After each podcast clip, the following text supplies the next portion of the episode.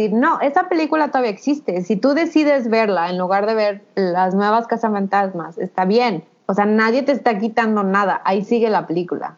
Ahí siguen tus recuerdos. Feminismo. Interseccional. Transincluyente. Deconstrucción. Friki. Friki. Cultura pop. Literatura. ¡Esto es Fem Normal! Hola a todas, todos y todos. Bienvenidos a un nuevo episodio de Fem Normal. Yo soy Merce Garcés. ¿Segura? Sí. y yo soy Edna Montes. Y el día de hoy vamos a hablar de algo un poco más divertido. Bueno, no divertido, pero menos heavy, como otros temas. Eh, queríamos platicar un poco sobre la falta de la representación mediática, tanto para la comunidad LGBTQ más, el, el racismo, ¿no? Que nunca vemos afrolatinos, ya saben, en eh, asiáticos, en roles principales. Y pues las mujeres, ¿no? Que generalmente hemos sido relegadas al am- el interés romántico del héroe o del protagonista. Sí, es como representación interseccional. Ajá, eso. Porque sí hace muchísima falta en medios, o sea, todo. Películas, publicidad, series, documentales, eh, no sé, web series de YouTube, influencers, no sé, o sea, de verdad nos hace falta muchísima representación in- incluyente. Digo que, puede ser levemente que YouTube se salve, si es en ciertos aspectos.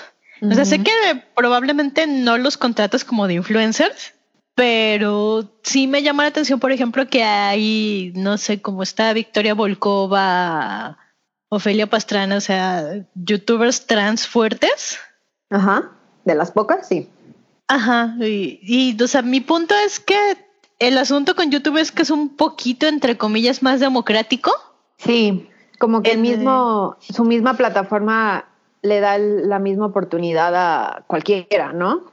Sí, o sea, ahí el, el asunto es que tú, si quieres ser creador de contenido, pues haces tu cuenta en YouTube, empiezas a subir tus videos, haces como todo el, todo el trámite necesario y, y no hay como estos este, grandes gatekeepers de que si hay en la televisión o si hay como en los medios más mainstream. Ajá, tradicionales, sí, es verdad. Ujú.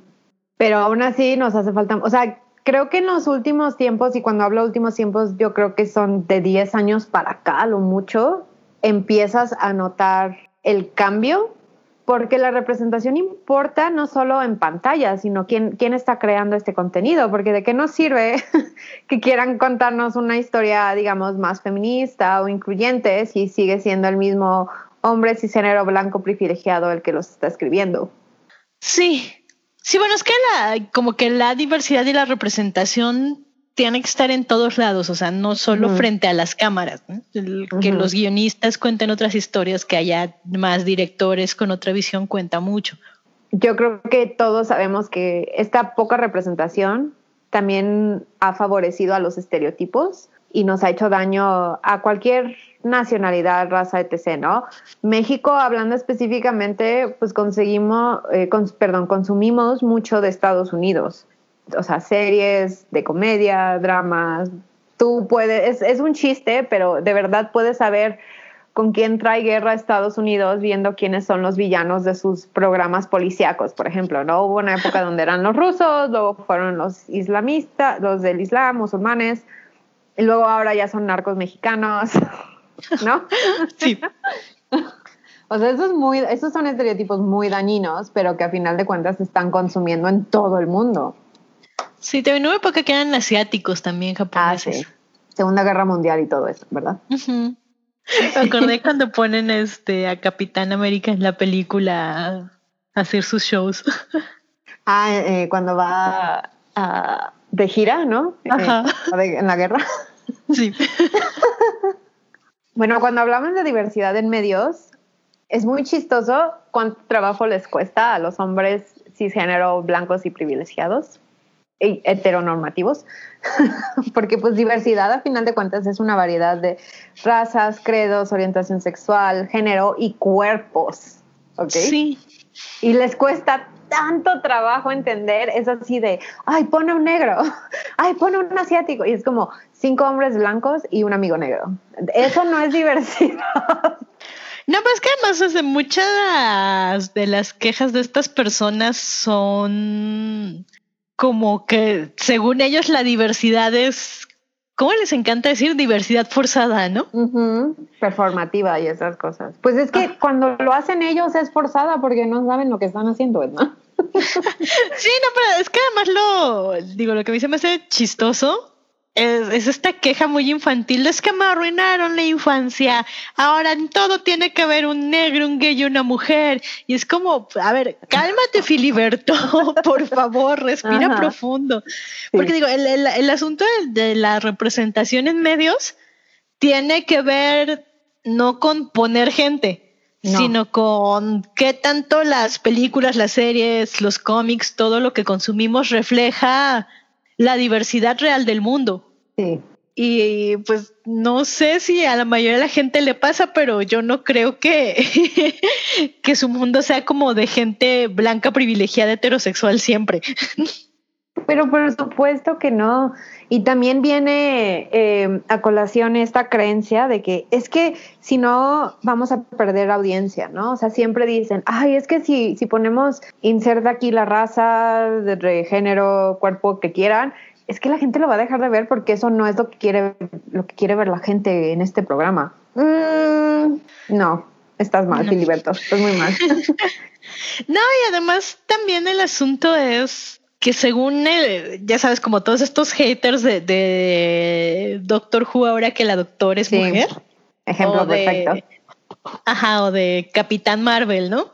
Ajá. Todos los haters de Brie Larson eran como, es que no me puedo identificar con una mujer o no me puedo identificar con un gay o con un hombre negro. A ver, Filiberto, si tú no te puedes identificar con ellos ni no los puedes sentir cercanos en la ficción, como por qué le has exigido durante siglos a las mujeres que se identifiquen con un hombre blanco Hombre heterosexual blanco, que va a la guerra? Ajá. Un hombre blanco heterosexual, Bruce Willis en Duro de Matar. Sí, ya sé.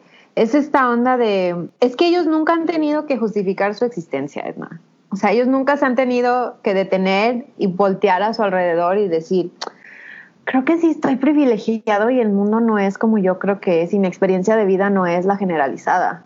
Pues no, Filiberto, nunca lo ha sido. El problema es que tú has monopolizado todo el poder de medios. Sí, sí, ya se ha callado todas las demás historias.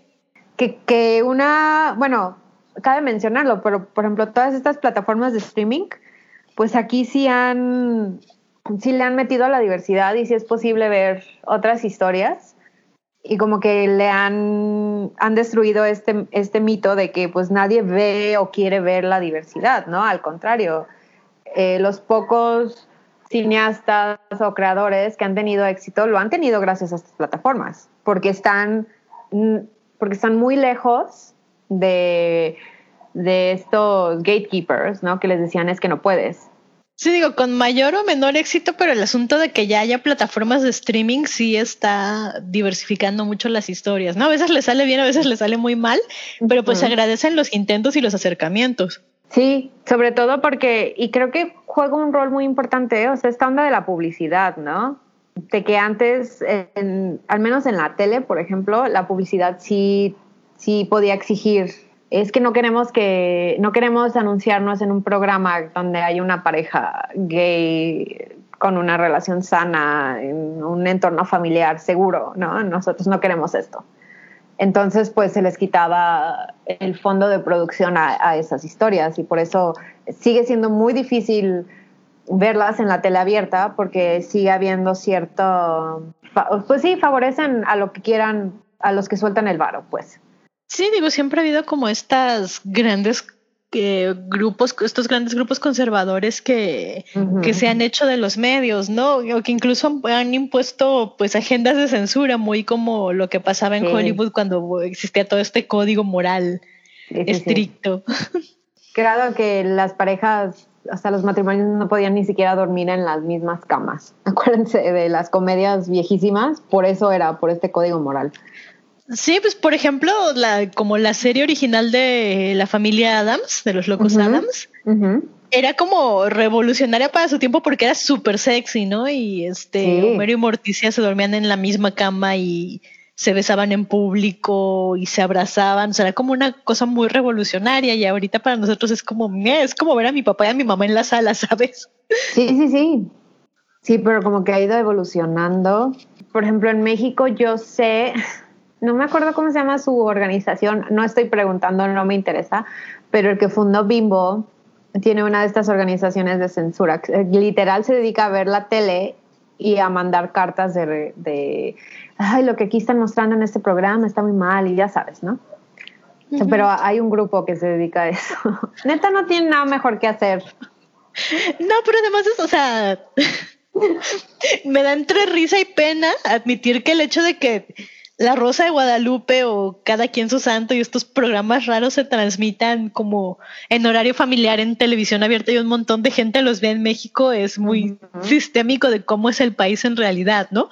Digo yo porque tienen la verdad desde que tengo Netflix y otros streamings que no, no me he dignado a ver televisión abierta o que ya casi no escucho radio, por ejemplo, pero me acuerdo que cuando recién me mudé a Guadalajara había estos anuncios de una, creo que es una tienda grande que vende como especias y materias primas, así a granel, que se llama Mamá Coneja. No lo ubico. Digo, si eso es como famosilla, pero es por eso, ¿no? O sea, según yo sí son los que venden como especias o materias primas. ¿no? Pero bueno, el caso es que es, es una empresa particular que pagaba anuncios del tipo, este, es un conejito y su mamá, obviamente, porque la empresa es mamá coneja. Y, y llegaba el conejito así de, mamá, mamá, ¿qué es el aborto? Y entonces la mamá le decía, conejito, así con ese tono condescendiente de mamá de los 50, ya sabes. Conejito, el aborto es muy malo, es cuando una mujer no quiere a su bebito y lo mata. Ay, Dios. Y el conejito era, no, mamá, qué horrible es el aborto. Y la mamá era, sí, conejito, el aborto es horrible, tenemos que defender la vida desde la concepción y cosas así como, conejito, el matrimonio verdadero es entre un hombre y una mujer. Y era como, really hay gente que está invirtiendo su dinero en esto, pero pues sí. Pues sí, sí los hay. Todavía hay gente que se queja cuando ve cosas que no se alinean con su moral. Pues que además es como, señor, señora, pues mire, aquí está su silla, si no le gusta, no lo vea y ya. Ajá, Y también otra para que se tortura. Ajá, que es, que es otra cosa que yo no entiendo de, pues todos los que se quejan, por ejemplo, hablando de Doctor Who, un buen de fans así de vamos a boicotear y no queremos y bla, bla, pues no lo veas. O sea, tú ya no te crees el público meta, pues ya no lo veas. No te, neces- no te necesitas gritarlo los cuatro vientos. Simplemente no prendas la tele y se acabó. Tan fácil que se arregle el problema, Fulgencio. Pero bueno, o sea, tú y yo hemos sufrido esto de no ver nuestra representación, ¿no? O sea, nosotros sí sabemos lo que se siente nunca verte representada en algún medio, o sea, nunca haber podido decir, ah, mira, yo me puedo identificar con esta persona. Pasaron años y años an- antes de que encontráramos a alguien con el que sentirnos eh, identificada. Pero pues estos hombres heterosexuales, blancos y cisgénero y privilegiados, pues no están acostumbrados a que el mundo no gire en torno a ellos, que, que el default de experiencias de vida no sean ellos en los medios. Sí, no, porque además, por ejemplo, yo me acuerdo que cuando era niña, ya, ya, lo, ya lo hemos dicho en otro capítulo, a mí me encantaban los cazafantasmas, por ejemplo. Pero Sí. pues no había mujeres cazafantasmas, ¿sabes? Entonces, Edna tenía que inventarse su narrativa en la que ella podía ser un cazafantasmas. Sí, Y así, ¿no? Buena parte de mi infancia no había como modelos para chicas. No, no había. Entonces me tenía que identificar yo con los modelos de chicos. Por eso me superé, ¿no? bueno, hasta que llegó Sailor Moon, pero por eso me, me, me enoja muchísimo cuando ellos empiezan a quejar de Esco, ya no, ya nos están quitando nuestra infancia y no tenemos nada que nos represente y, y la corrección política es como, ay, cállate Filiberto, tú lo has tenido todo, déjame en paz con mi cazador de fantasmas. Aparte Aquí es, tengo mi trampa de protones, cállate el hocico. aparte es un, un pésimo argumento decir, me están quitando la infancia. No, güey, no agarraron una máquina del tiempo, viajaron al pasado, borraron lo- la película que viste a cierta edad, dejó de existir. No, esa película todavía existe. Si tú decides verla en lugar de ver las nuevas cazafantasmas, está bien. O sea, nadie te está quitando nada. Ahí sigue la película. Ahí siguen tus recuerdos. O sea, neta, qué triste que creas que borran tu infancia porque hay un reboot. Es como Filiberto, tienes como 45 años, relájate un chingo. Si tuviste 45 años para disfrutar esto, deja a alguien más. Que también es como toda, toda esta marea de gente que se pone loca porque castean a una chica afroamericana para hacer de sirenita, por ejemplo. Ajá, Se ponen cosas que la sirenita es de Holanda. ¿Qué les pasa? Ah, no, de Dinamarca. ajá. Es Claro que. ¿no? ¿Qué les pasa? O sea, la autora era de Dinamarca, sí, pero la sirenita e- es, un, es un animal mítico, ¿no? Realmente no existen las sirenas. Ok, se van a ir al fondo del mar a buscar una para ver de qué color es su piel, porque les apuesto que va a ser verde. o sea, como de estos, como los, los peces, ¿no? Verde, azulado, escamoso. No sé. Porque además siempre está este asunto, es que yo no soy racista, pero no sé por qué tienen que poner un actor negro. Es como, Um, ¿y por qué no?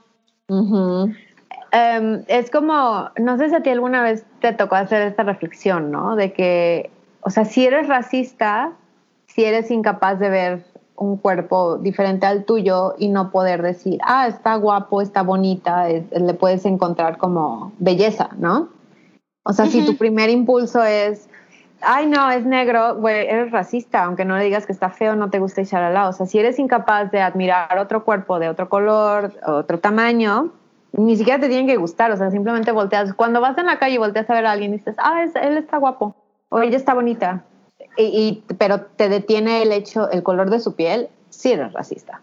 Sí, además el punto es ese, o sea, podrías decir, bueno, no me siento atraído por X o Y, pero es muy diferente a decir que X o Y no es bello o no es guapo o no es deseable, solo por el color de su piel. Ujú. Sí, además sí es como rar, molesto cuando empiezan así de, es que ya no soy racista, pero eh, si, cuando si una- tienes, Cuando si lo tienes que especificar es que eres racista. ajá, si lo tienes que agregar, es como, es como el clásico de yo no soy homofóbico, tengo un tío gay, pero Ajá. y es como, bueno, ¿qué? Como tu tokenismo de tu tío gay te salva de ser homofóbico. Claro, pero por supuesto que no. Así como tu tokenismo de tu amigo negro no te salva de ser racista. A mí algo que me llama mucho la atención de esta, o sea, obviamente nosotras porque somos feministas incluyentes, eh, entendemos de la diversidad, ¿no? Aparte somos mujeres mexicanas, eh, de ciertos rasgos, que, que no vemos generalmente, bueno, tú eres más blanca que yo, pero eso no significa que tú te sientas más representada que yo, ¿no? por personalidades, tipos de cuerpo, eh, etcétera, ¿no? Lo que a mí me llama muchísimo la atención es como que de verdad no, no saben cómo abordar la diversidad. O sea, de hecho, si analizáramos películas y series, no importa de, la- de, de qué año, bueno, si los analizamos de los ochentas creo que va a ser más obvio, pero hasta parece que hay como una jerarquía. Es así, todavía hay como los primeros que tienen, los protagónicos tienen que ser blancos. Y luego, bueno, tal vez puedes tener un pro- protagónico negro. No puedes tener un pro- protagónico latino, un asiático mucho menos. O sea, como que están escalonados, ¿no? O sea, sí es como de, bueno, es que ya tenemos un negro, no podemos meter un latino. Eh, ¿Cómo? Sí, creo que ya tenemos un gay, no podemos meter una lesbiana. ¿Eh? Sí, sí, es cierto. O sea, sí parece cierta jerarquización a la hora de hacer casting. No sé por qué, pero el mejor ejemplo de diversidad que a mí se me ocurre es Orange is the New Black.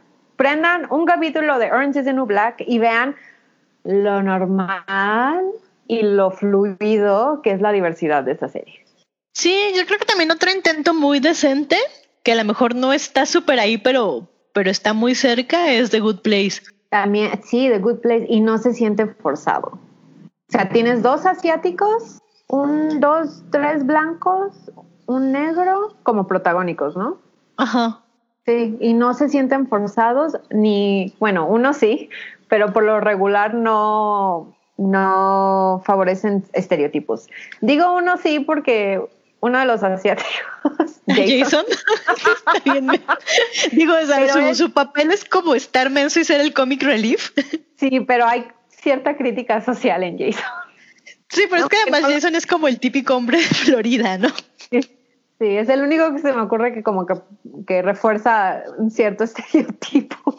Pero, pero irónicamente refuerza el estereotipo de la basura blanca y no del asiático. No, pero es que a, a mí lo que me encanta de The Good Place, por ejemplo, es que Chidi, Anagoñe, Mm.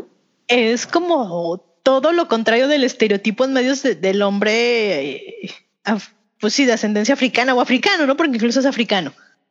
Sí, africano inmigrante a Australia, ¿no? Ajá. Pero lo que me encanta de Chidi es que él es como súper sensible y tiene su súper doctorado en filosofía. Súper inteligente. Súper y además no es agresivo, es como una cosita bien tierna. Y me encanta porque normalmente en los medios gringos tú ves al hombre afroamericano súper rudo y tienen como este estereotipo de que son, pues que no son educados, que no tienen una educación formal, digamos, que son casi casi como maleantes y siempre son agresivos y rudos.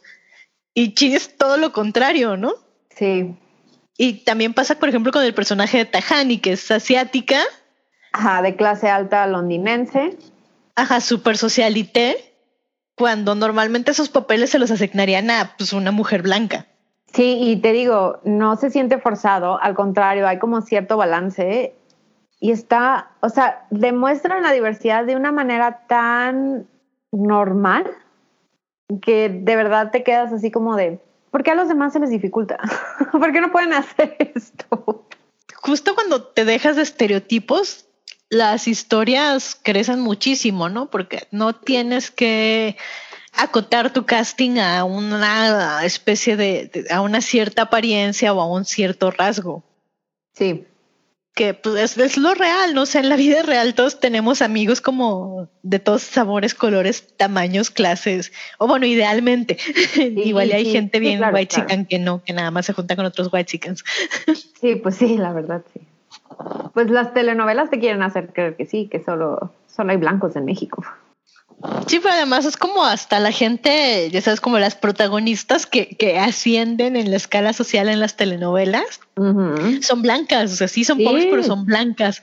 Porque Talía no es que digas, ay, me la topo en la esquina. No, o sea, Talía tiene cero racializado. o ¿no? no, sé, Verónica Castro con el ojazo verde. Y además eh, el asunto de la diversidad es ese, ¿no? O sea, en las telenovelas o somos víctimas o somos villanas, no, no hay como mujeres normales. No, no hay. O la Virgen, o, ajá, la villana, la Femme Fatal. Sí que es súper sistémico de, pues, de México per se, ¿no? De México Claro. machista y clasista. Sí, sí, sí. Y aun cuando han querido meter cierta diversidad, o sea, por ejemplo, acuerdo de, yo no la vi, pero sé que sonó mucho en redes, la de Artemio, que tenía, eran una, era una pareja gay y como que sí mostraron su relación, seguían siendo niños blancos. Ay, ya. Sí, no, yo no supe nada de eso, pero la verdad es que es porque mi vida está muy alejada de las telenovelas. Yo solo por redes, te lo juro, Edna. Tiene, nunca he visto telenovelas. Eso sí se lo agradezco a mi madre. A mí, mi madre nunca me inculcó la cultura de la telenovela. No, a mí tampoco. Yo me acuerdo que mi abuelita las veía, pero a mí sí me tenían como súper prohibido ver telenovelas. Sí. Porque según ellas, bueno, que sí tienen razón, pero a mí cuando era niña me decían es que tú no tienes como el criterio para ver esto como, pues lo que es, ¿no? Entretenimiento barato y que nos hace felices. O sea, para ti podría ser como un modelo de vida que, que, que no, no queremos como que crezcas con estos pájaros en la cabeza. Pero que de hecho, culturalmente, sí se les enseña a las niñas a ver telenovelas, ¿no? Porque incluso hay telenovelas infantiles y es como van por horarios, ¿no? La de las seis, luego la de las siete, luego la de las ocho y la de las nueve. O sea, como que van, van cambiando el público, pero es como muy normal para los niños mexicanos sentarse a ver la telenovela con la tía, con la abuela, con la mamá. Y obviamente no les explican el entretenimiento barato, ¿no? Hay estudios eh, sociológicos mexicanos que han demostrado cómo las telenovelas son, son cruciales para la educación. O sea, han educado generaciones. Y sí, o sea, la verdad es que incluso estar, o sea, yo nunca vi una telenovela porque no me dejaron verlas, pero o está tan embebido en la cultura mexicana que yo sé perfectamente de qué se trata Rosa Salvaje o María, la del Sí. barrio, o Marimar o, Ruby. o Rubí. Sí. O sea, es como casi, casi que si llegas a migración y dudan de si eres mexicano, te preguntan quién dice que haces aquí besando a la maldita lisiada. y ya si puedes contestar es mexicano y si no, pues no te dejan entrar al país, no sé. O sea, sí, es, sí es un asunto de cultura popular, ¿no? O sea, incluso si yo nunca vi telenovelas, todas mis compañeras la veían como que toda la cultura estaba construida al- alrededor de, de ciertas telenovelas muy particulares, ¿no? Y entonces, claro que aunque nunca la hayas visto, sabes de qué vacuna de lobos, por ejemplo, ¿no? ¿Cuál es el giro de tuerca del final? O esta de que, de por qué tuvo tanto éxito la de nada personal, o la de, ay, ¿cómo se llama la otra? No me digas, no importa. Pero, o sea, esas que supuestamente cambiaron, mm, o más bien introdujeron nuevos elementos narrativos, ¿no? Que, que tenían a todos hacia la orilla de su, de su asiento. Sí, y además eh, eh, tan es una cosa que yo tengo una compañera de universidad que se especializó en telenovelas y duró varios añitos escribiendo guiones de telenovela y todo. O sea, en México la cultura de la telenovela es, es pues, una tradición, no sé si buena o mala que deberíamos romper, pero mucha de la educación sentimental de la mayoría de los mexicanos viene Sí. reforzada por, por la tele y por las telenovelas. Y es muy problemático. Sí, porque Sí. además pues refuerza como todos estos eh, asuntos del amor romántico, ¿no? De tú eres desvalida, pero algún día vendrá el príncipe azul a salvarte. No, y también refuerza eh, estas conductas machistas de los celos, la violencia. Y de hecho me hace recordar, eh, bueno, o sea, todos aquí saben que Edna y yo pues consumimos ficción especulativa hasta por los ojos, o sea, por todos lados. Sí, por los ojos principalmente. Ah, sí. Estuvo mal, ok. Hasta en la sopa, pues. Sí. Y generalmente cualquier serie, libro, cualquier cosa que fuera de ficción especulativa, entiéndase horror, ciencia ficción, eh, ahí sí había diversidad, ¿no? O sea, como que ahí en, es- en esos géneros como que siempre hubo un esfuerzo por traer eh, cuerpos diferentes, tanto así que Star Trek, la primer, primer, primer, primer temporada, la de Le- Leonard Nimoy y William Shatner, o sea, son famosos porque contrataron a la primer mujer actriz negra. Sí, además tenía como el primer beso interracial, en la historia de la televisión. Gringa, al menos. Sí, sí, sí. Eh, Eso fue como un gran eh, un hito de la televisión gringa. O sea, el hecho de que había una mujer, no era protagonista, pero estaba ahí. Sí, digo, y aunque no era protagonista, tampoco era como un personaje secundario o despreciable, ¿no? O sea, sí tenía una labor importante dentro del Enterprise. Sí, digo, eh, hay como muchas, porque claro que existe ciencia ficción no representativa de señores blancos aburridos, Por supuesto. pero creo que esa se quedó como muy en la época de oro y para cuando tú y yo llegamos a consumirla ya, ya había cambiado, ¿no? Ya era otra cosa. Mm. Sí, como creo que yo creo que tú y yo tuvimos la fortuna de consumir ficción especulativa bastante diversa para su tiempo, porque pues tampoco le puedes pedir. Sí deberías poderle pedir, pero pues tampoco puedes exigir por los tiempos, ¿no? Por ejemplo, Buffy la cazavampiros, pues ahí hasta tuvieron una relación lésbica que Sí, se hizo digo- como trama principal. Sí, digo, son culpables de, de este asunto de matar gays. Y que es como, ajá, sí, pero es que además es un cliché, ¿no? Que siempre, ah, siempre que hay una pareja gay alguien se muere Ajá. o Siempre, lo matan de alguna forma. Ahí en, por ejemplo, en el género de terror, si hay un negro en el grupo, es, va a ser el primero en morir. Por ley. Pero digo, quitando como, porque hay estos fallos que, que no lo son tanto, ¿no? Por ejemplo, yo recuerdo que justo en Sandman de Neil Gaiman hay una mujer trans.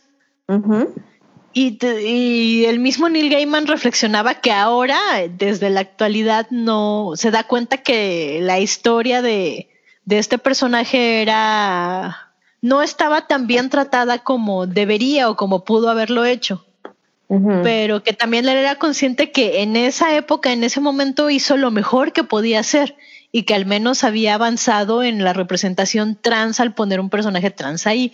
Y eso Sí. es algo que se me hace muy rescatable, ¿no? O sea, en cuestión de diversidad no siempre está todo bien hecho, Sí, no. pero aunque con el paso del tiempo se vuelva cuestionable, cualquier avance es bueno, ¿no? Que fue lo mismo que pasó con el musical de Hamilton.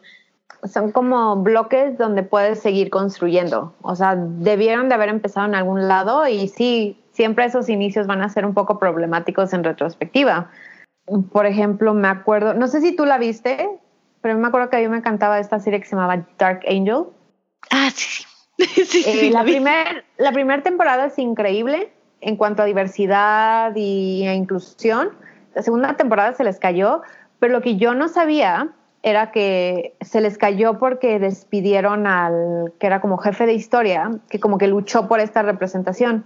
Y yo me acuerdo que la, mejor amiga del protagonista, que era interpretado por Jessica Alba, era gay, mujer negra, lesbiana. Ujú. y, en- eh, y ella hizo una entrevista y decía, es que para la segunda temporada, o sea, como que el, network, eh, los que la producían, que era Fox en ese, eh, en ese tiempo, no querían un personaje lésbico. Entonces, como que ellos para la segunda temporada la quisieron transformar en bi para que empezara a andar con uno, uno de los chavos blancos. Y que mm, se les, se les dificultaba mucho porque ella decía, es que esto no es lógico, o sea, no puedes de repente borrarle la identidad sexual nada más porque quieres, o sea, si quieres, lo que puedes hacer es explorar su sexualidad y tal vez sea bi realmente, pero que nunca lo había explorado, pero llevar al, personaje en este camino como completo, ¿no? O sea, no la hagas despertarse un día y decidir que ya le gustan los hombres, porque eso no es lógico. Y sí es cierto, o sea, como por querer sentirse cómodos, no sé si sea la expresión, o sea, las, las televisoras, eh, los de publicidad, o sea, son capaces de sacrificar a un personaje porque realmente no saben qué hacer con, con ellos. O sea, en lugar de contratar gente que sí podría darle una historia profunda, o sea, de verdad creen que estos personajes son desechables y eso es súper problemático. Y, y en, en, ese, en ese marco como que entiendes por qué en retrospectiva las cosas son problemáticas. Sí, no, y además hay, hay muestras de que se puede hacer, ¿no? Porque si volvemos Claro. a Buffy, Willow es bisexual y nunca nos tienen que frotar en la cara, oye, Willow es bisexual, un día se levantó y descubrió que le gustaban las mujeres, pero siempre no. O sea, para Willow todo es un viaje en el que ella descubre su sexualidad. Sí, es un viaje que llevó cuántas temporadas te gusta, tres, cuatro. Sí, bastantes. O sea, pero le dieron el tiempo y eso está padre. Sí que además, por ejemplo, una de las grandes cosas de Buffy es este asunto de, de, de no caer en la trampa de, ah, o eres matavampiros inteligente o eres bonita, ¿no? Ajá. O Sí, por eso Buffy de verdad era- lo podía hacer todo. Sí, nunca cayó. Y de hecho, nunca cayó en esas dicotomías. Y cuando lo hizo, de hecho, eran como episodios de parodia, ¿no? De, por ejemplo, este de Halloween, que se convierten en sus disfraces y ella está disfrazada de una eh, dama sureña. Y es como completamente inútil durante casi toda la noche hasta el final. Y es chistoso porque dices, es tan diferente, o sea, todo lo opuesto a Buffy. Creo que uno de los mayores problemas de la de esta diversidad en medios también tiene que ver con los cuerpos, ¿no? O sea, los parámetros de belleza son brutales. Sí, pues pasa mucho, por ejemplo, en Crazy Que la protagonista es no tan delgada como lo que estamos acostumbrados a ver en televisión, pero tampoco es, Gorda, gorda, así, obesa. ajá, o sea, es una talla 6 gringa que es como una talla muy normal. Ajá. Entonces cuando te empezaba el grito de, digo, a mí soy ambivalente con la serie, Sí, yo también. Pero me, me gusta esta idea de, de que haya otros cuerpos y de que haya pues neurodivergencias también, ¿no? Porque bueno, yo uh, creo, que- creo que a estas alturas ya he sido muy pública con eso, pero igual no, no está de más recordarlo, pues yo tengo diagnosticados, este, entre otras maravillas, un trastorno de ansiedad generalizado y depresión crónica, ¿no? Ujú. Entonces, ver el retrato de la depresión o de la gente que tiene pulsiones suicidas o ansiedad en los medios a veces es muy desesperante. Sí, sí, la verdad es que sí. O sea, los ponen como, pues sí, como caricaturas de la enfermedad, ¿no? Como si de verdad no pudieran hacer nada al respecto. Sí, no, y además, eh, no sé, a veces es como. aunque yo este, aunque yo apruebo a Bridget Jones 100%, Ujú. a veces está, está como esta visión de que todas somos Bridget Jones, que sí, a veces en algunos días sentadas frente a la tele Ay, pues comiendo sí. helado. Pero como que la depresión y la ansiedad son mucho más que el trastorno, ¿no? Y, y tampoco son únicas, son un espectro y la gente la vive de formas muy distintas. Y hay días en los que eres súper funcional y nadie se entera que tienes nada y hay días en los que estás hecho bolito en tu cama y no sabes cómo vas a salir de ahí. Pero sí creo que no hay como una representación digna de los días buenos y los malos, ¿no? Todo tiende a ser como una exageración. Sí, eso. Que es lo mismo para la gente que tiene una psicopatía funcional, ¿no? O sea, hay- no todos son Dexter, por favor, párenle a No, su pero- carro. Ajá, pero también, por ejemplo, los que están en el espectro del autismo, por ejemplo, The Good Doctor, a eso yo sí he visto que le han agradecido cómo ha retratado el Asperger. Creo que es Asperger. No me acuerdo. Si, si no es Asperger, perdón, pero sí sé que está en, en el espectro. Sí, no, por por ejemplo, mucha gente decía que Sheldon de Big Bang Theory está, tiene Asperger, aunque nunca fue oficial. Mm, Yo digo que no, él era machista nada más. Bueno, una cosa no quita la otra, puedes tener No, no, Asperger y ser machista. Sí, sí, sí, pero yo, o sea, yo sé que muchos quieren creer que tenía como alguna deficiencia de ese neurodivergencia más bien, neurodivergencia, pero yo no creo que haya sido cierto, nada más era bien mala onda el cierto. Sí. Sí, digo, podría tenerla o no, pero ese es justo mi punto, ¿no? O sea, no tendrías por qué retratar a alguien que está en el espectro autista como forzosamente alguien machista o alguien pasado de lanza. Sí, es que más bien ahí es como problema de los escritores que no lo pensaron bien. O sea, porque el público fue el que le dio esa explicación. O sea, jamás se, se eh, ay, ¿cómo se dice? Nunca se profundizó en la serie, pero aparte, o sea, como que siempre bromeaban sobre que la mamá de Sheldon lo llevaba al psiquiatra o al psicólogo o a hacerse estas pruebas eh, neuronales, ¿no? O sea, escaneos y así, para ver qué, te- entre comillas, qué tenía mal. Era como el chiste. Eso, eso es muy problemático. Sí, porque además creo que, o sea, de verdad nos, nos cuesta ver representaciones dignas de, de- de la depresión, de la ansiedad, del autismo, de, de muchas cosas, ¿no? Pero, por ejemplo, a mí, te- esta serie nueva de Queen's Gambit en Netflix, Ah, es muy buena. Sí, véanla. Uh, véanla. Y además a mí me encanta que, que sí hace una, ah, para mí un retrato muy, muy fidedigno de, de, de la ansiedad, de la depresión, de incluso de las adicciones, ¿no? De por qué una persona se vuelve adicta al alcohol o a, o a ciertas cosas. También este habla un poquito, no profundiza mucho, pero también como que habla un poquito de pues estas eh, enfermedades que podríamos llegar a heredar, ¿no? De los padres. Pero mira, fíjate, o sea, esa tiene una buena representación de adicciones, tiene un protagónico femenino, es algo, es pues, bastante feminista la serie, pero no es incluyente, porque la mayoría son actores blancos, de hecho. Creo que sale un latino, un mexicano, porque van a México y ya. Bueno, también sale su amiga esta del A la, a internado. Jolene, sí. Jolene. Entonces, ok, son, son dos, tienen un negro y un latino, felicidades. Sí, la, la verdad es que a mí sí me faltó que desarrollaran más a Jolene porque era un personaje Es un espléndido. O sea, lo sí. poquito que sale es como. Yo la amé. Así, regresó Jolene y yo, ¡ah, Jolene! Sí, yo también grité, es Jolene. Pero bueno, ya, no les vamos a spoilear tanto la serie, véanla. Pero incluso creo, o sea, creo que eso es rescatable, ¿no? Ciertamente le falta inclusión. Podría que- más o menos justificarlo diciendo, ok, pues es ajedrez en los 60 en el sur de Estados Unidos que era eminentemente machista y blanco.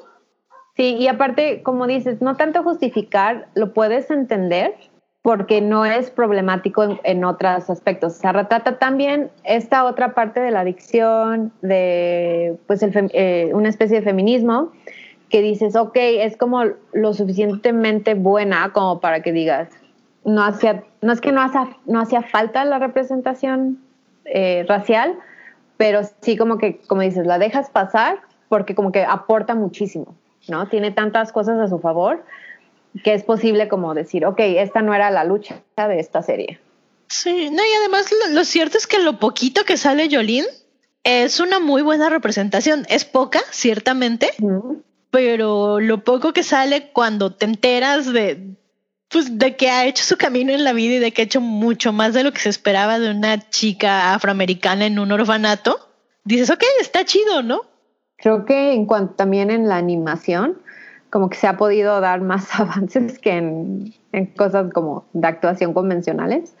O sea, por ejemplo, yo sé que no la has visto y no puedo creer que no la has visto, pero Shira es súper incluyente. Ya empecé a ver la primera temporada, pero me tengo que poner al corriente hasta el final, perdón. Pero ves, o sea, hay inclusión de tonos de piel, de cuerpos y hasta hay gente, creo que no binaria. Sí, sí he visto por ahí gente no binaria. Pues de hecho también, aunque en apariencia podría parecer muy blanca, Hilda, también la caricatura que está en Netflix, también es muy incluyente. Sí. Pues, Y- Bueno, es que la mejor amiga de, de Hilda es, es como de ascendencia africana, es de piel negra y tiene otro niñito que además es muy dulce. Me encanta porque el, el niñito es como, pues, la- como todo lo alejado a la masculinidad tóxica, ¿no? Es un niñito muy, muy tímido, muy dulce. Ajá, no, sí, sí, sí. También, por ejemplo, Bojack Horseman y Tuca y Bertie, que irónicamente logran la diversidad con animales. Digo, también, por ejemplo, en Avatar, Ujú, también Y hay bastante. luego Quora, ujú. bueno, Quora, sí se logra también mucha diversidad. Sí, pero qué chistoso, ¿no? Que son las caricaturas donde se está logrando como más avances. Que es, o sea, a mi parecer está súper bien porque pues todos cuando empiezas a relacionarte con los medios de niños, pues lo primero que haces es ver caricaturas. Entonces, si estas son las caricaturas que están viendo eh, los niños de ahora, ¿no? Me escuché súper vieja, pero bueno, X. si estas son las caricaturas que ellos están viendo, no van a tener ni la mitad de los problemas de racismo, inclusión, clasismo y este, discriminación sexual que tuvo nuestra generación o Sí. generación arriba de nosotros. Sí, justo me acuerdo que cuando empecé a ver Steven Universe, yo le decía a Merce que me gusta mucho y se me hace muy linda, pero a veces tenía problemas para entender por qué todo es tan lindo y tan positivo. Sí, porque era para, eh, eso, a final de cuentas es una caricatura para niños. No, pero además digo, es, es como, pues sí está muy en la onda de, de estas nuevas generaciones de niños y es lo que ellos necesitan, ¿no? Como, como este, este ambiente más protegido y positivo porque el mundo está muy pasado de lanza. Sí. Pero aunque me gusta mucho y la disfruté y, y se me hace muy padre que tenga toda esta inclusión, como que sí me hizo el shock porque es que yo nunca, o sea, como que regreso a lo que yo veía de niña y no me imagino haber visto algo así. Ujú. Pues es que no era posible. O sea, en, en los noventas, Steven Universe, pero por supuesto que no hubiera sido posible. Sí, aunque te- tengo mis cuestionamientos porque gracias a todos los que crecimos viendo anime, Ah, Yo como pero- para-. Para mí la primera relación lésbica que vi en mi vida fue en Sailor Moon y para mí fue como muy normal, ¿sabes? O sea, yo me acuerdo lo que veía en esa época cuando veía este a Haruka y a Michiru y que luego adoptaban a ¿era Hotaru? Eh, Sailor Saturno, ¿no? Ajá. Y o sea, como que a mí se me hacía súper normal que, que una de las dos fuera súper andrógina y la otra súper mona y fueran pareja. Como que en mi mente nunca hubo duda de que eran pareja, ¿no? A pesar de que estaba medio censurada la versión que vimos, etcétera, etcétera. Sí, sí. Pero, o sea, creo que sí necesitamos ver estos ejemplos de, pues básicamente de que el amor es amor, ¿no? Sí, pero te iba a decir, o sea, uno, bueno, es anime, es eh, una obra extranjera a final de cuentas y por lo mismo no todo el mundo iba a tener acceso a ella. Obviamente nosotros recibimos algunas temporadas, según yo, en canal, ¿cuál era? ¿Cinco? Era, no, ¿Siete? eran, eran el siete. Azteca 7, ¿no? Ajá. Ajá. O sea, según yo, nunca pasaron las temporadas completas y como dices, censuraron algunas partes y aún así nos ayudó muchísimo. Por ejemplo, a mí me ayudó muchísimo a, a nunca creerme esta mentira de que las mujeres no podían trabajar juntas o ser amigas o tener relaciones estables entre ellas. Pero aún, pero, o sea, nosotras, volviendo a la, fic- a la ficción especulativa, o sea, nosotros consumíamos eso, porque eso era lo único que nos llamaba la atención. Mm, ¿Te acuerdas de Candy Candy? Sí, sí, sí. Mi mamá era muy fan de Candy Candy. Eso tuvo muchísimo más éxito acá que Sailor Moon. O sea, hay más. Pero yo conozco. fíjate que yo creo que es generacional, ¿eh? O bueno, no sé, porque yo vi Candy que veía mi mamá y yo vi Sailor Moon como lo que veía yo. Es que yo sí conocía muchas chavas como de mi edad, como de mi generación, que amaban Candy Candy. Y era una especie de telenovela, o sea, era preparación para las telenovelas. Candy Candy es como un telenovelón trágico, igual que Remy, que sí había muchos animes Ah, que eran sí. así como novelazas del siglo. Pero fíjate que yo me acuerdo que yo vi el anime de Heidi y también fue como de los primeros libros que leí chiquita y me hacía muy feliz porque es como, bueno, ahora que lo veo en retrospectiva, siento que Heidi es muy moderna para, para cuando se escribió, ¿no? Que fue que mediados Sí. finales de los 1800. Sí, sí, sí, la verdad es que sí. Esa niña era súper independiente. ¿eh? Heidi es amor, yo amo Heidi. pero sí Eh. tenías como muchos de estos ejemplos, ¿no? Yo, yo sé que era anime y que era extranjero, pero también me acuerdo mucho de este la princesa Esmeralda, que era mi De- ídola, y yo así como yo quiero ser pirata galáctica forever. pero pues eran como est- estas joyitas que, que a lo mejor también por este mismo desprecio, digo, porque suena, suena radical que yo lo diga, pero siento que en México hay mucho desprecio hacia las infancias, sobre todo desde Sí, la televisión y estos acuerdo. medios convencionales. Ahí está esta tendencia a tratar a los niños como si fueran tontos, Ujú. como si todos Sí. sus contenidos fueran menores, por así decirlo. Entonces creo que justo se muchas cosas del anime, aunque les censuraran pedazos, se les escaparon como a, a estos grandes organismos de censura adulta porque pues era animación para niños y se les hacía mensa, ¿no? Aunque en realidad no era para niños. Mu- Muchas cosas que, que- que nos soltaron como animación para niños, por ejemplo, Sailor, pues es, es un shoujo, ¿no? Eso quiere decir que era un anime dirigido para chicas, adolescentes y mayores, pero nos resultaron como si fuera infantil. Sí, por, porque era animado. O sea, como dices, o sea, cualquier cosa que sea animada se asume que es para niños. Es como un, pues sí, es como un insulto al arte de la animación, porque animación adulta hay cosas increíbles que valen muchísimo la pena y que mucha gente, o sea, muchos adultos como que igual y les hacen el feo porque, ay, es que eso es, eso es animado, eso es para niños. Sí, digo, yo la verdad agradezco que todos hayan sido obtusos y que yo haya podido ver series adolescentes de anime. Ah, claro, sí. Me salvó O la infancia. Nos, ajá, nos hicieron el favor, a final de cuentas, porque eso fue lo que nos formó. Esa y a mí las guerreras mágicas. Ah, sí. Esas dos cosas me super formaron. Pero es que además eran como estas cosas de- que también es irónico porque hay que, hay que dejar asentado que en Japón toda esa tolerancia que hay hacia los productos con parejas homosexuales o feministas en, en la animación no necesariamente se refleja en su No. sociedad.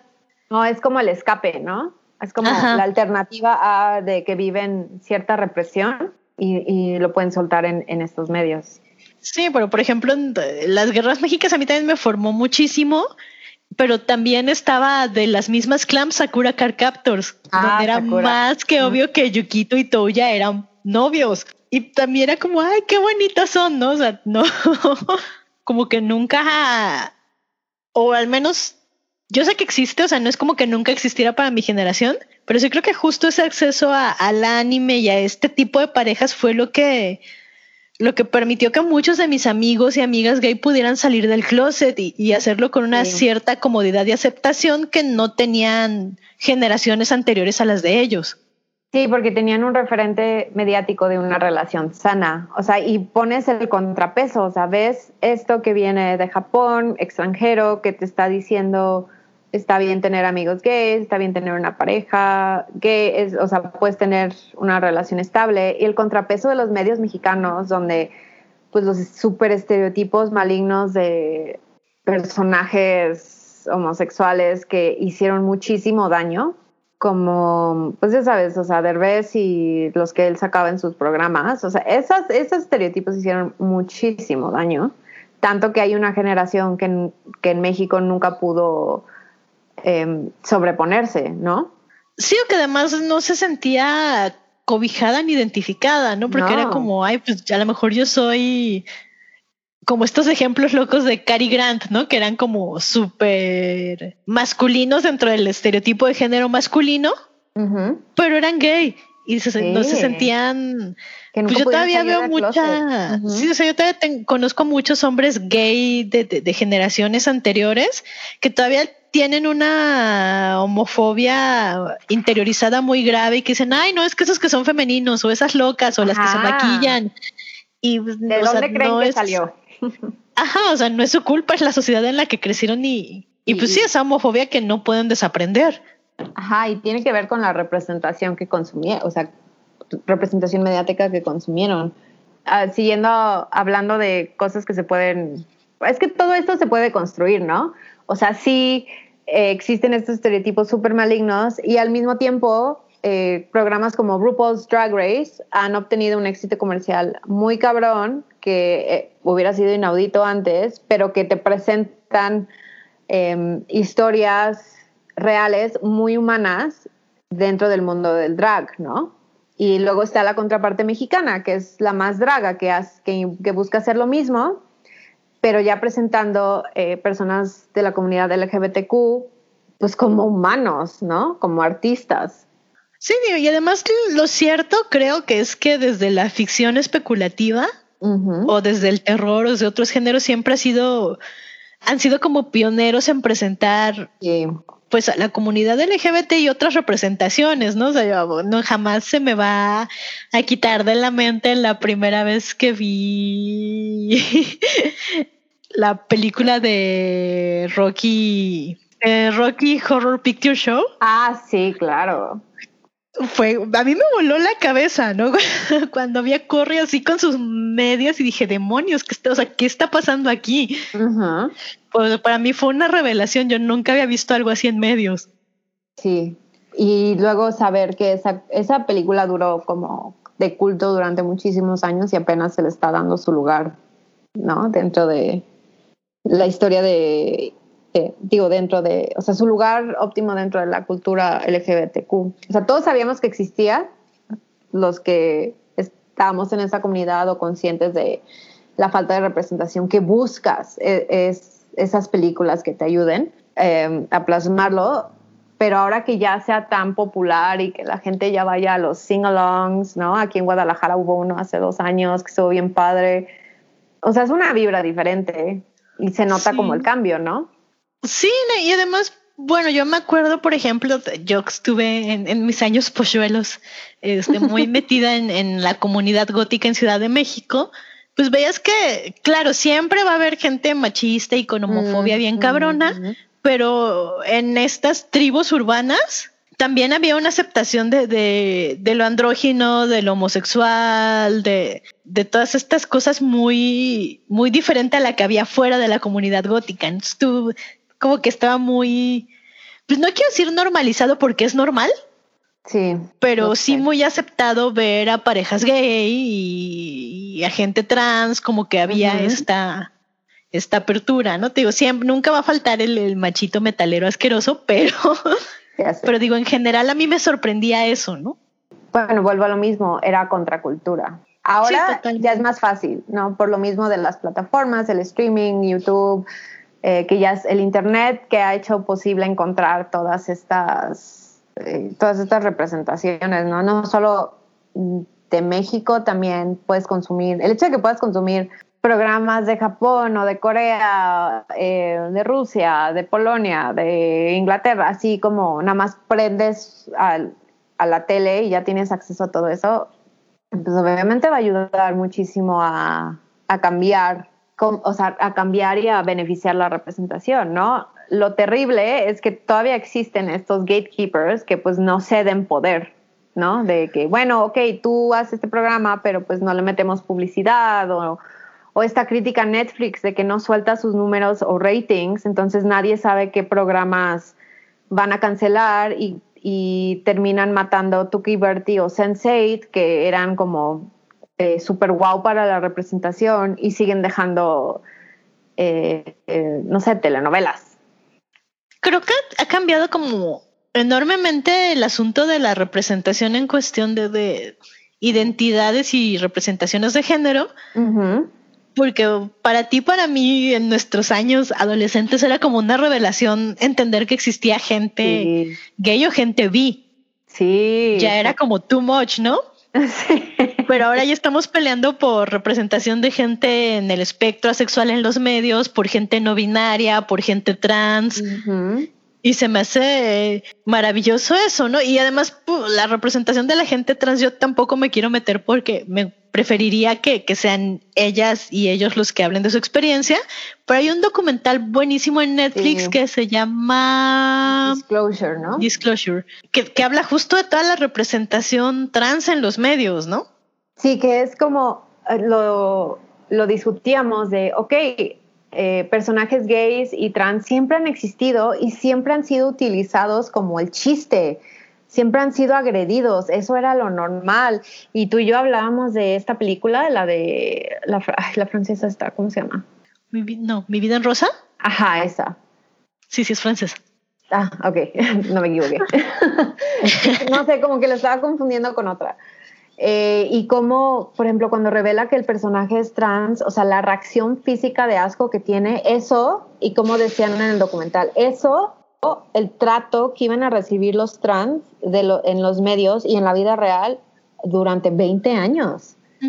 Ah, no, pero entonces no es mi vida en rosa. Entonces es esta la de Juego de Lágrimas, de Crying Game. No me acuerdo. Sí, que es cuando pues está esta chica trans hermosa y se va a la cama con el protagonista y se desnudan y entonces el protagonista se da cuenta que ella tiene genitales masculinos y corre al baño a vomitar. Ajá, sí, esa. Sí, de Crying Game. Que además es, o sea, es horrible. ¿Por qué? Sí, y aparte luego se reprodujo en, Ace Ven- En la segunda Ace de Ace Ventura. No, la primera de Ace varias. Ventura. Que esa era la reacción que tenías que tener hacia una persona trans. Pero lo más chistoso de todo esto es que ya sabes, los grupos de conservadores blancos, cisgéneros, privilegiados y heteronormativos, que dicen que, o sea, los gays no existían, Edna, los trans tampoco. Y te das cuenta. así de que, Brotaron no, como siempre- margaritas. Ajá. No, Ay, miren, es 1940, hay que brotar como margaritas. Hola, somos gay.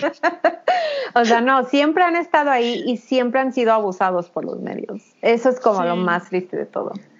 No, pero es que además había, vamos a- yo creo que se los vamos a compartir en el Facebook. Este, hay una youtuber justamente que, que es gay, que es este, lesbiana y vive con su esposa en Inglaterra y que además, bueno, tiene, es como muy activista por la gente con enfermedades crónicas y discapacidades. Pero bueno, el caso es que ella este, sacó un video muy bueno que hablaba de los matrimonios lavanda Ah, que eran sí. Esta onda en Hollywood en la que los publicistas y los estudios arreglaban como esta, eh, como el código de censura no solo aplicaba a las películas sino a la vida de los A intérpretes.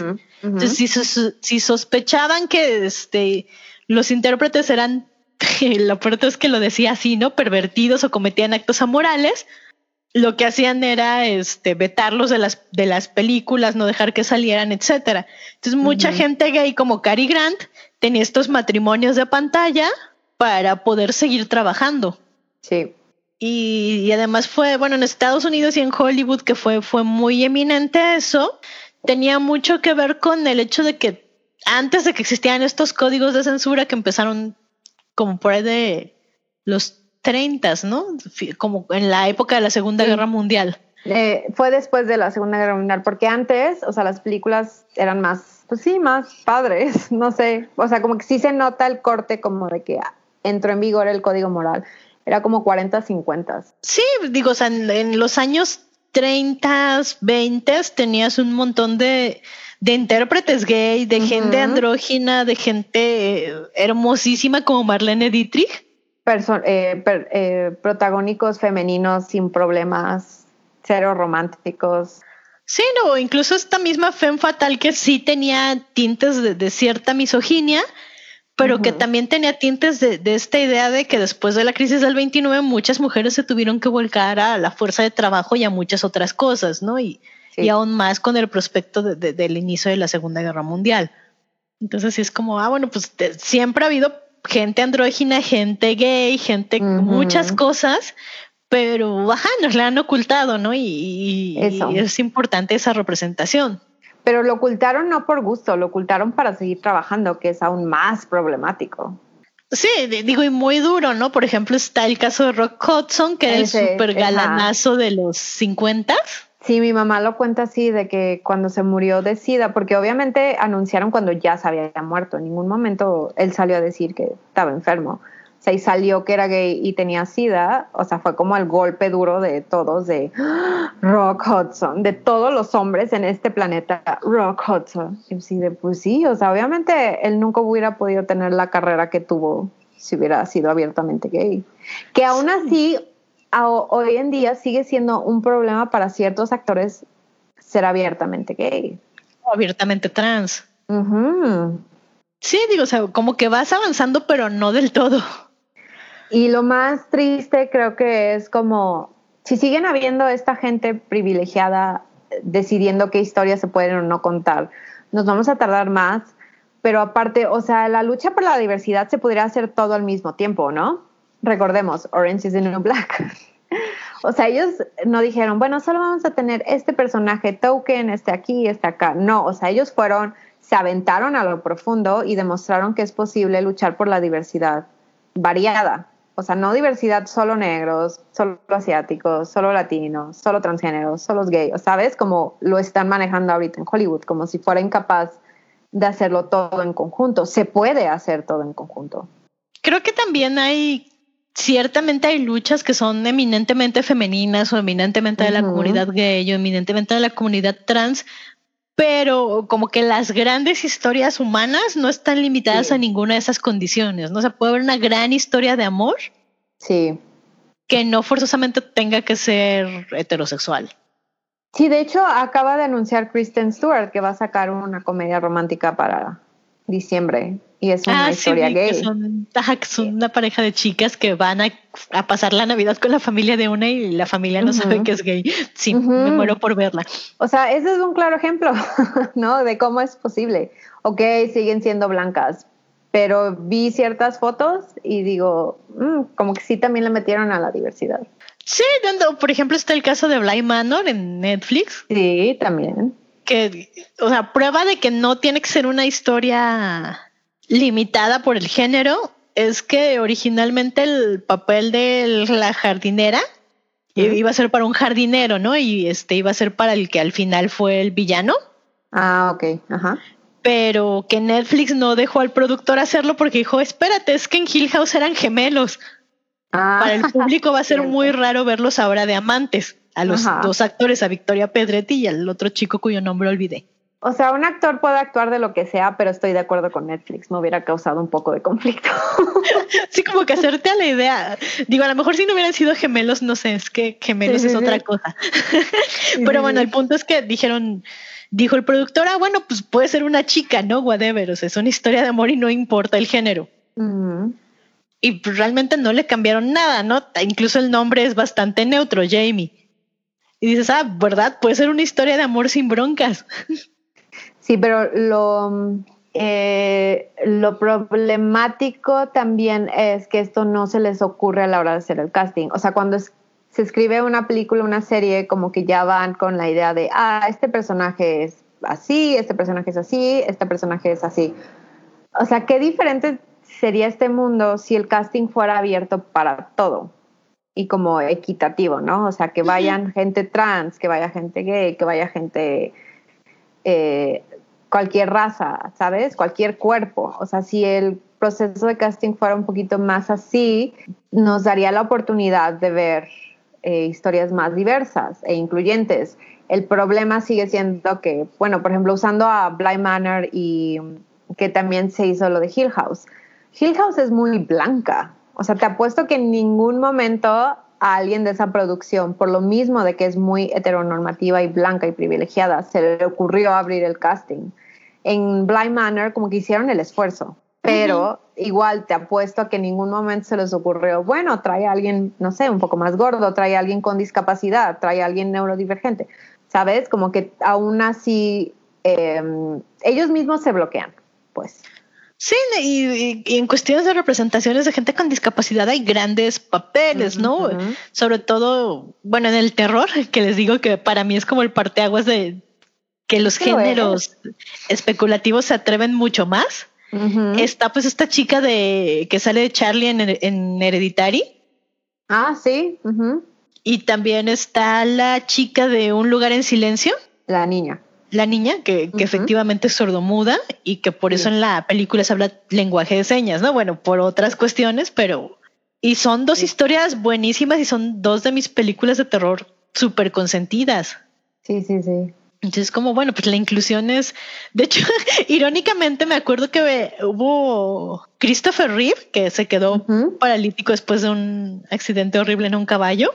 Todavía al final de su vida hizo una versión de La ventana indiscreta de Alfred Hitchcock, ya confinado a su silla de ruedas. ¿A poco? Sí, digo, es viejita, será como, haber sido como de los noventas esa peli. Pero me acuerdo que se me hacía muy loco verla, ¿no? Y decir, oye, sí es cierto, o sea, sí se pueden contar este tipo de historias, incluso cuando hay este tipo de, de actor, ¿no? Claro, o sea, sí se puede. El problema es que no se abre a la posibilidad. Y creo que en este mm, documental que les platicamos, Disclosure, lo dicen muy bien. O sea, el problema es que ni siquiera nos están dejando entrar a la habitación donde se hace el casting. O sea, ni siquiera está ese esfuerzo. Y ahí es, esa es la raíz del problema. Si se abriera, si se fuera más equitativo, otras cosas podrían salir. Sí, además eh, como que cambia la visión de las cosas, ¿no? Porque uh que dijiste la habitación donde pasan las cosas, me acordé de la canción de Hamilton de The Room Where It Happens. Perdón, estoy muy traumada con Hamilton desde que salió. Pero lo cierto es que mucha comunidad afroamericana decía, bueno, en el momento cuando salió Hamilton y veías que el casting era, salvo por el rey que sí es blanco, el rey de Inglaterra, este, pues era un casting de latinos, asiáticos, afroamericanos, casi todos migrantes o hijos de migrantes. Algunos pues que presentaban blanco, otros que sí estaban muy racializados, o sea, variedad, pues, ¿no? Y entonces, pues, la comunidad decía, es que era maravilloso verte representado en Hamilton, ¿no? O sea, en ver la diversidad de, de, lo que es Estados Unidos ahora contra, pues, el país de blanquitos que se fundó. No, pero aparte, o sea, déjate tu país de blanquitos con la que se fundó, o sea, cómo borran la historia, o sea, cómo la cambian para que todo parezca como si siempre fue blanco. Y, pero por supuesto que no, es lo mismo que sucede aquí en México, o sea, no somos un país de blancos. No. Pero nos quieren hacer creer que todos nuestros héroes de la independencia, de la revolución, te, eh, presentaban blancos cuando, por ejemplo, Guerrero era afrolatino. Sí. ¿No? O sea, y eso eso está saliendo a colación ahorita. Cuando te lo enseñaron en la primaria, te presentaban la foto de Guerrero blanco. Sí, estaba muy blanqueadito. Digo, tenía los rasgos africanos, pero blanqueadito. Y por ejemplo, Morelos eh, lo, le aclaraban la tez. Creo que el único que lo dejaron en paz fue Zapata, pero pues por. Sí, por, por discurso de gobierno. Ajá, pero a eso me refiero. O sea, hay una tendencia por querer blanquear todo que no, que nos sigue afectando en la representación de medios. Sí, y, no, y además está la representación de, preferencias sexuales también, ¿no? o sea, Zapata, independientemente de sus correrías y sus, diré mi abuela, chingaderas, este, ahora de repente hay una duda razonable de si Zapata era bisexual, por ejemplo. Y que si lo fue, no le quita lo que logró, o sea, pero la cantidad de machos que se ofenden por la posibilidad de que Zapata pudo haberse acostado con hombres es, es terrorífica. ¿Se acuerdan de cómo casi fueron a tumbar Bellas Artes? Porque ahí tenían el cuadro de este hombre. Sí, no, pero digo, tendría que investigar más, pero sí, sí me parece que había una duda razonable ahí, ¿no? Sí, sí hay, Sí, yo también lo he escuchado, sí hay una duda razonable. Y me parece que también la hay de Santana. Me parece que de Santana también estén como, oigan, no sabemos si era vi. no, este, pero aparte, el mejor secreto guardado, el sobrino de Porfirio Díaz. El yerno, déjate tú el sobrino, el yerno. que además, pues, digo, está todo este asunto de la, de la homofobia internalizada y, sistematizada de México, ¿no? De por qué a la gente gay se le dice J hasta ahora pero igual era, era algo que decía Lin Manuel Miranda de Hamilton, ¿no? Pues hay, también hay una duda razonable de que Alexander Hamilton era bisexual y tenía que ver es con uno de sus grandes amigos, ¿no? Que, o sea, esta historia, o sea, del mundo se me hace más interesante que la historia blanqueada de heteronormativa. O sea, de verdad no entiendo cómo no quieren saber esto y prefieren creer que vivieron felices por siempre. Sí, no, pues también está este cuento de Sor Juana y la virreina que, que está ahí, sabemos que está ahí, pero mucha gente no lo quiere admitir, ¿no? Y pues, ¿y qué? O sea, y, es otra de mis grandes peleas. O sea, pues si se gustaban la virreina y Sor Juana, pues que déjenla ser felices. eh, pero sí, o sea, este machismo. Yo no culpo a la virreina, yo también me habría enamorado de Sor Juana. sí, pero este era muy bonita y muy lista, no puedo con Sor Juana. o sea, pero esta internalización, el bagaje cultural que cargamos por, por estos problemas internalizados, es demasiado grande y pesa demasiado como para seguirlo haciendo, la verdad. O sea, se puede corregir con la representación de medios, por eso nosotras insistimos en que importa tanto, o sea, dependiendo de qué historias estás consumiendo, es cómo te vas a formar. No, y además también está, bueno, en, Estados Unidos tienen mucho este hashtag y esta lucha de este lesbianas con luz eléctrica. Porque había- hay una queja de que sí, últimamente ha habido muchas películas preciosas de romances lésbicos, Ajá. pero por alguna extraña razón todas son películas de época. De los 1800, de los Ajá. 1700. Es como, pues, que no hay lesbianas en 2020 o qué les pasa? Sí, sí, sí. O sea, ¿por qué no puede haber una, una película bien hecha de romances lésbicos más contemporáneos? Y a lo mejor el, el saco le queda hasta Bly Manor, ¿no? Porque siguen siendo los 80. Sí, siguen siendo. Es como, pues. Pues hay lesbianas en la actualidad de Hollywood.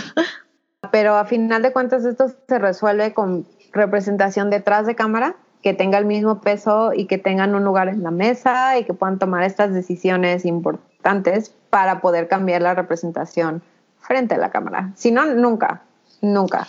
Sí, yo creo que un buen ejemplo de esto es la serie que está por salir en Navidad de, de Shonda Rhimes.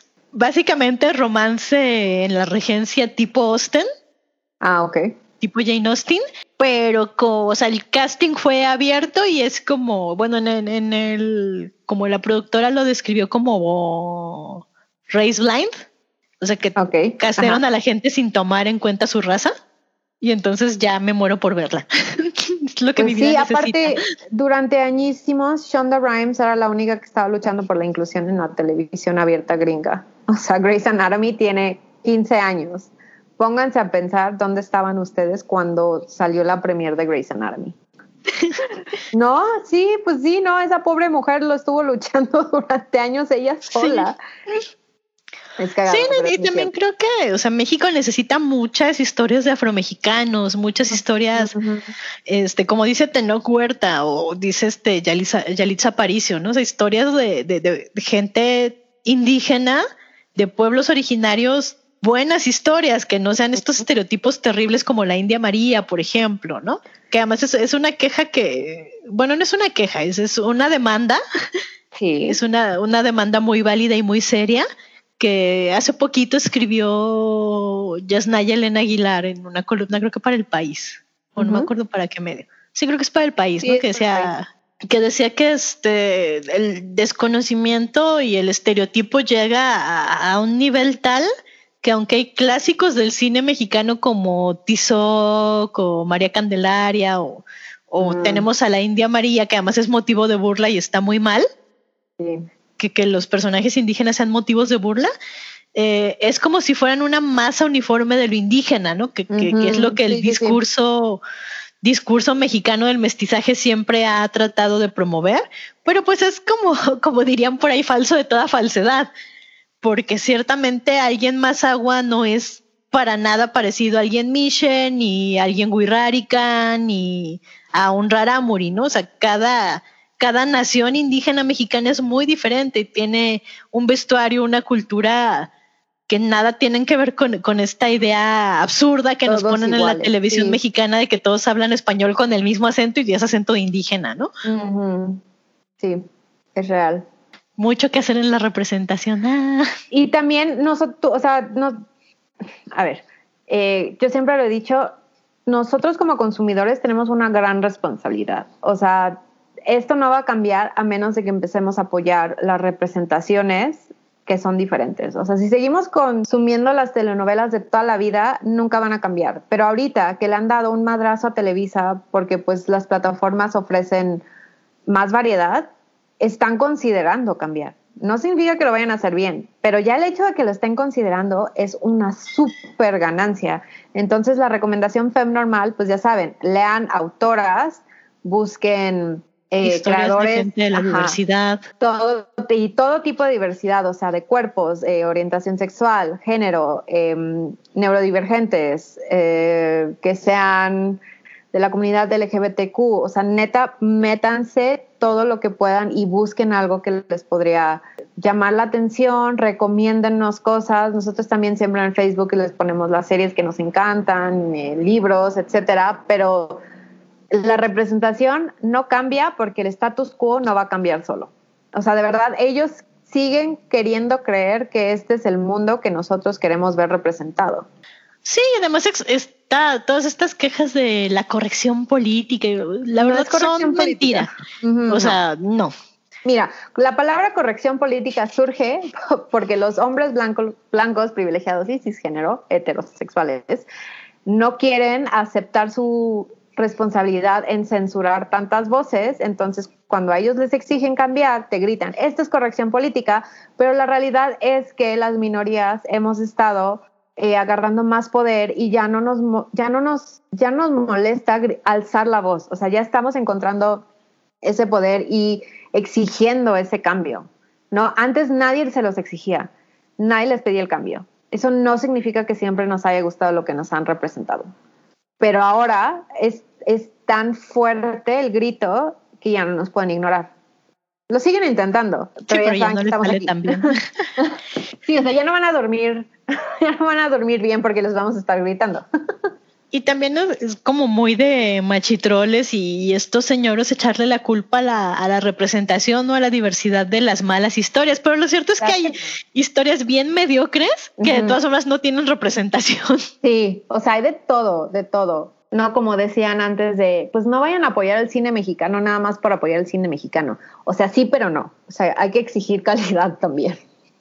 Sí, sí, digo, la forma en la que no- nos representan como mexicanos y, y- y como preferencias, razas, etcétera, etcétera, cuenta. Es uno de estos temas, a mí se me hace muy divertido porque, o sea, prendan la tele, vean su plataforma favorita y ya se van a dar cuenta de que sí hay una diversidad. No estamos en donde podríamos estar, no es la mejor representación, pero algo es algo, ¿no? Eh, pasa mucho que a veces cuando la gente de la diversidad escribe, o sea, alguien gay o, o de alguna minoría neurodivergente escribe una historia, de pronto la misma comunidad o los demás somos muy virulentos porque su representación no es perfecta. Sí. Pero si lo hace alguien fuera de ese grupo, le aplaudimos porque hizo el intento. Sí, sí, sí, hay que quitarnos ese tipo fem- feministómetro, no sé si para la diversidad cuál podría ser, pero tampoco esperen que una representación solucione lo problemático que ha sido en el pasado, ¿no? O sea, esto se va construyendo uno encima del otro y tenemos que seguir consumiendo representaciones eh, diferentes para pues para que empiece a haber como un- una variedad de catálogo, ¿no? Nunca vamos a llegar a esa variedad de catálogo si, si no los apoyamos. Sí, o sea, si- siempre si ven como algún creador de, del- de otras perspectivas o de minorías hacer representación y todo, traten de si lo van a criticar, que sea crítica positiva y, y en buena onda, no sean virulentos así de, no, es que te tenías que salvar a la comunidad asexual y ahora por tu culpa todos nos ven mal. No, por fin no. No, no, no, no. Eh, pues yo creo que aquí la dejamos. Ha sido una plática muy divertida. déjenos, en serio, déjenos todas sus recomendaciones de series, películas, libros, cómics, lo que sea. Y prometemos echarles un ojo.